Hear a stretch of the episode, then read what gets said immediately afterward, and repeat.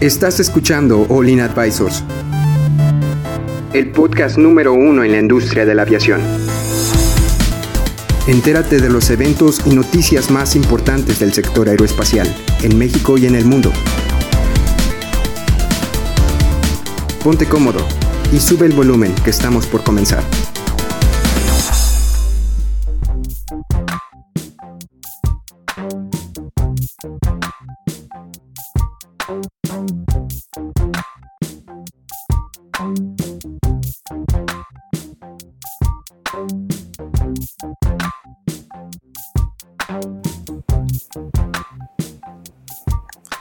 Hola amigos, ¿cómo están? Bienvenidos otra vez al podcast de aviación Olin Aviation Advisors. El día de hoy vamos a hablar cómo la Secretaría de Comunicación y Transporte se está peleando con la alta, este, sobre todo por el tema de aeropuertos de Santa Lucía, no es novedad, pero bueno, vamos a hablar un poco más de este tema. Primero vamos a presentar el equipo de Olin. ¿Cómo estás, Edson? Eh, relajado.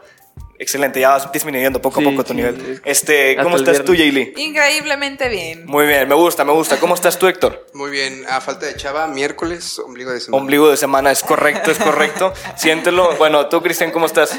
Espectacular. Espectacular.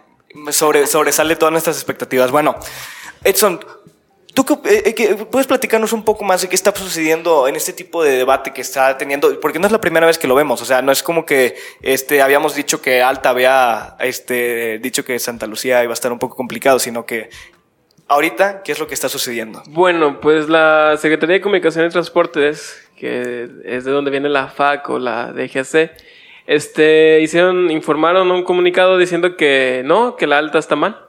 Que ellos saben que el sistema de, ay, ¿cómo se llama? Sistema aeroportuario metropolitano, que viene siendo Santa Lucía, la Ciudad de México y Toluca, sí va a funcionar.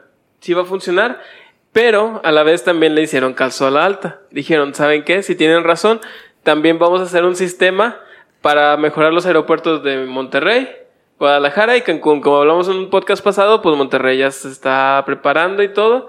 Sin embargo, la Secretaría de Comunicación y Transportes le sigue llevando la, la contra y sigue diciendo que su proyecto de aeropuertos metropolitanos va a funcionar. Y la alta sigue diciendo que no. ¿Y realmente les podemos creer? ¿A quién le creerías tú? ¿A la Secretaría o Alta? ¿A Al- Alta después de... No, Ah, sí. ¿La, la Alta qué es? La alta, no me acuerdo de las siglas, pero es la unión de las cuatro aerolíneas más importantes de toda Latinoamérica, que viene siendo Aeroméxico, Avianca, Latam y...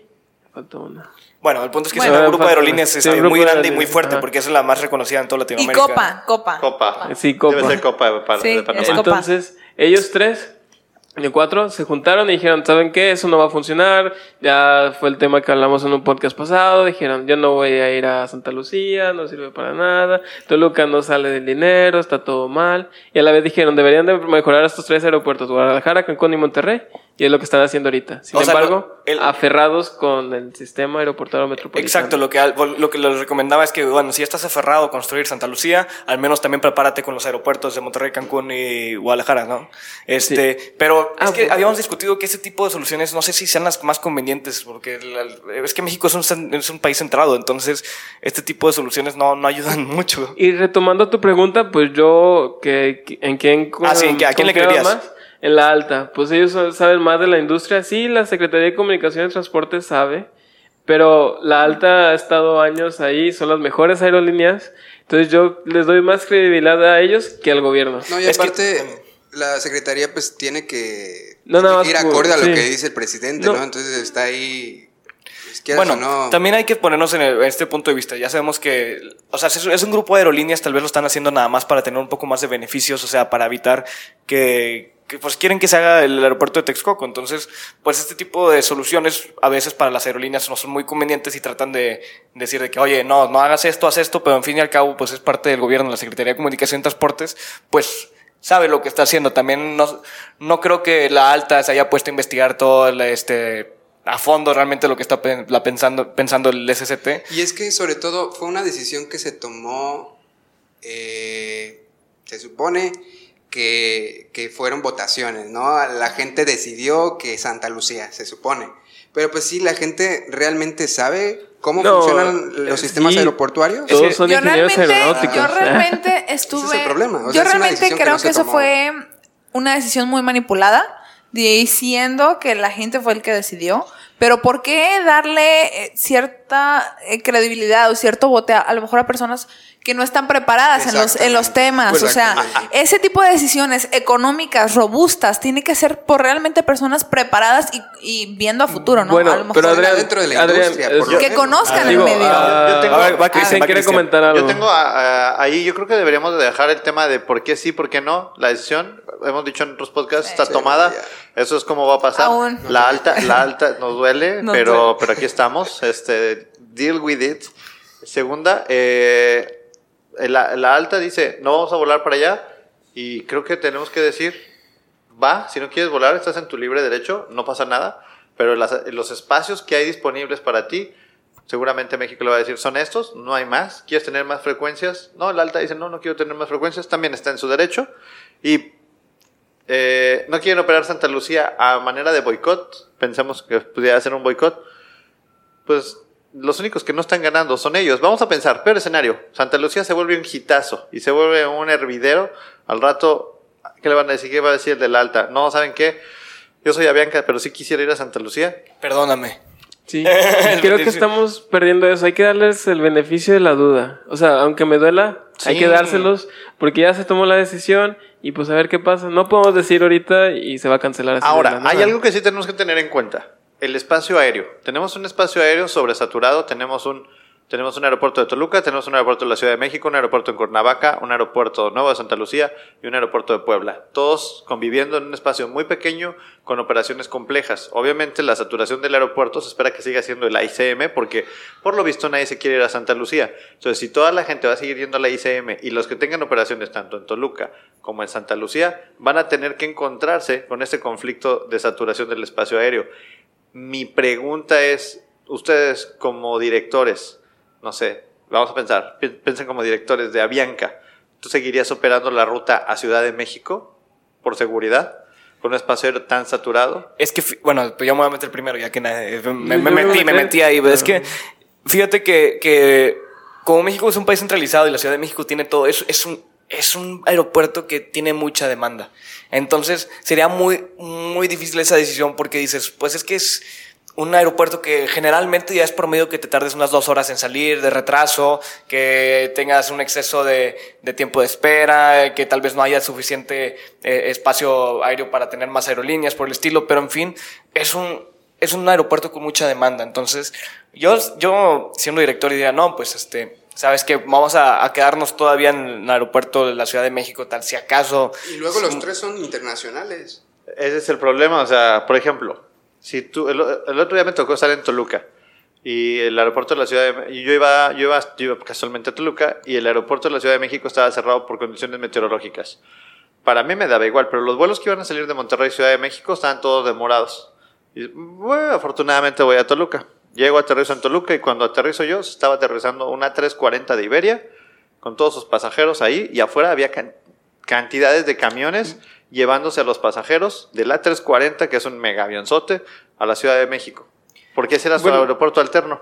Pero aquí les estaríamos llevando la contra a la Secretaría de Comunicación y Transportes. Porque ellos dijeron que con este sistema aeroportuario metropolitano, la seguridad aérea de la saturación ya va a ser controlada, ya va a ser, Ah, bueno, ya va pero- a reducir. Pero tenemos que pensar que están ellos, o bueno, más bien, yo creo que, yo creo, porque no lo sé, que ellos están pensando de que, bueno, va a venir el ADSB y los aviones se van a empezar a comunicar entre ellos y hay nueva tecnología. Entonces eso implica que los aeropuertos, las aproximaciones, todas van a tener que ser algo que se llama PBN, el Performance Based Navigation. Entonces van a tener que tener los operadores que vuelen acá, van a tener que tener las autorizaciones, las categorías y todo para que los aviones puedan volar de una manera más segura. Ahora, no tienes esas autorizaciones a través de tu AOC o no tienes esas capacidades en tus aviones, pues no vas a poder operar la ruta. Y de hecho sí, la, la Secretaría de Comunicación y Transportes está haciendo juntas con Aeroméxico, Volaris, Interjet, incluso Air Canada y American Airlines para explicarles cómo está el modelo del PBN. O sea, sí se están preparando.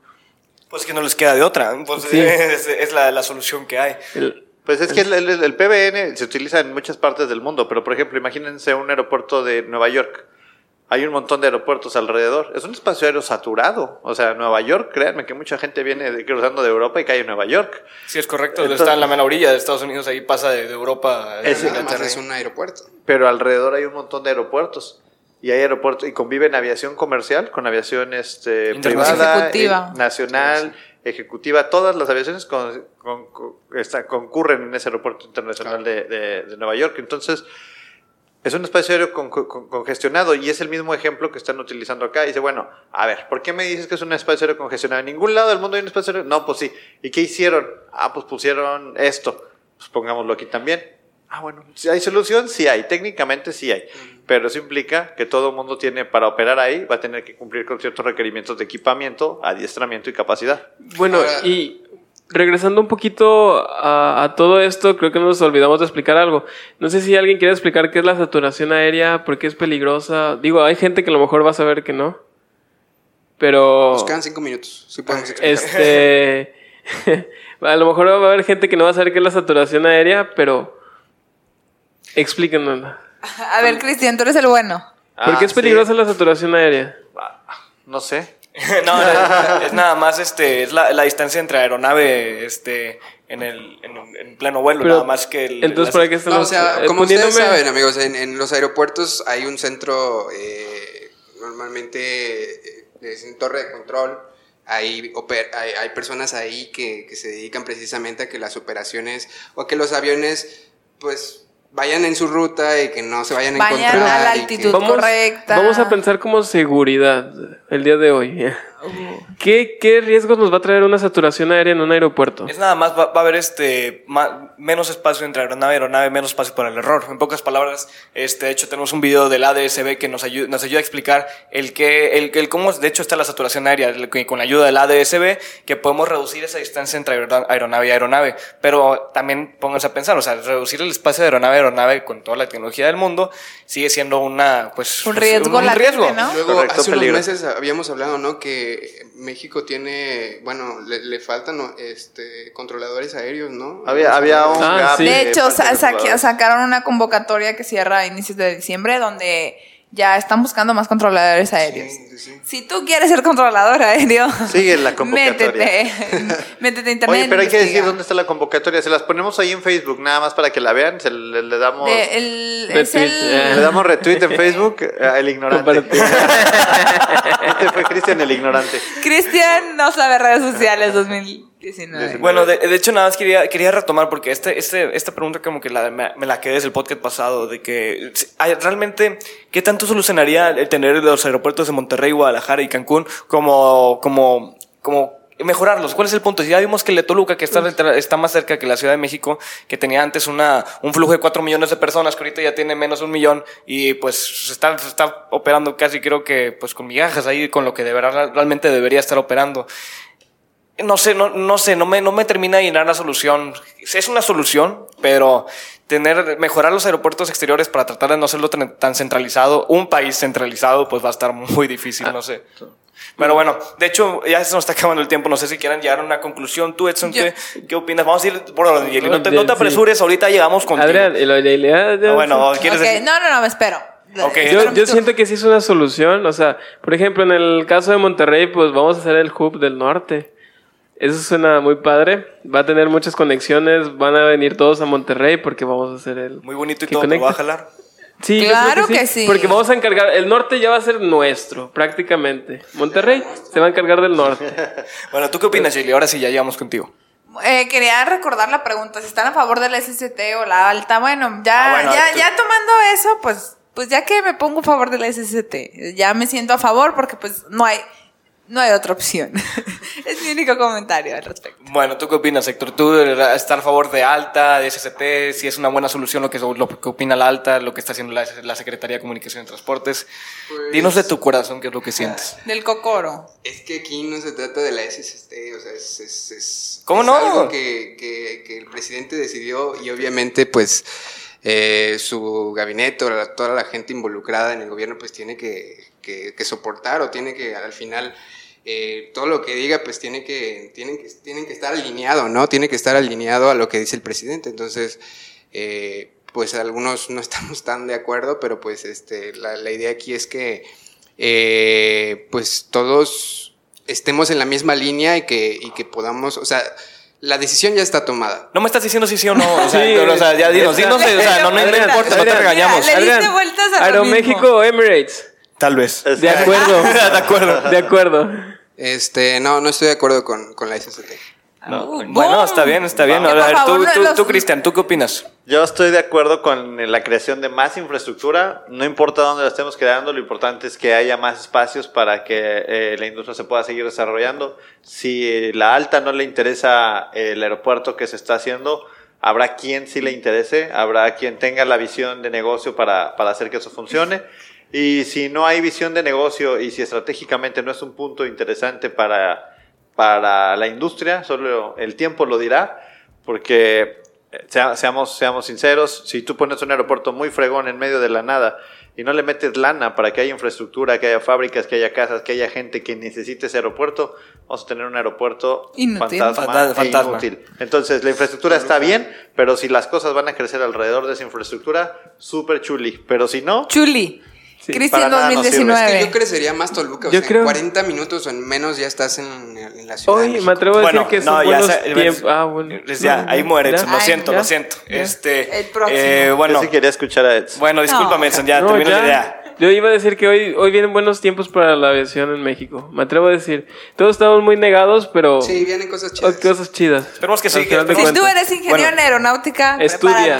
Bueno, este, yo, yo, espero que sí sea una buena solución la, tener el, los hubs de Monterrey, Guadalajara y Cancún. Eh, espero que sea la solución correcta.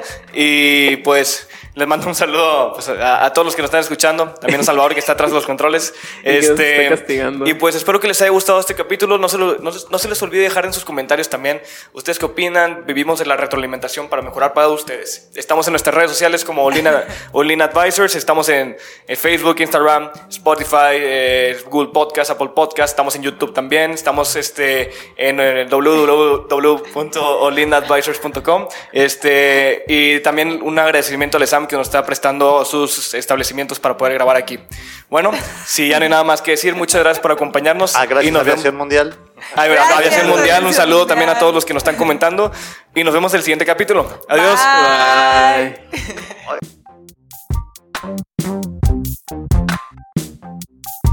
Bye.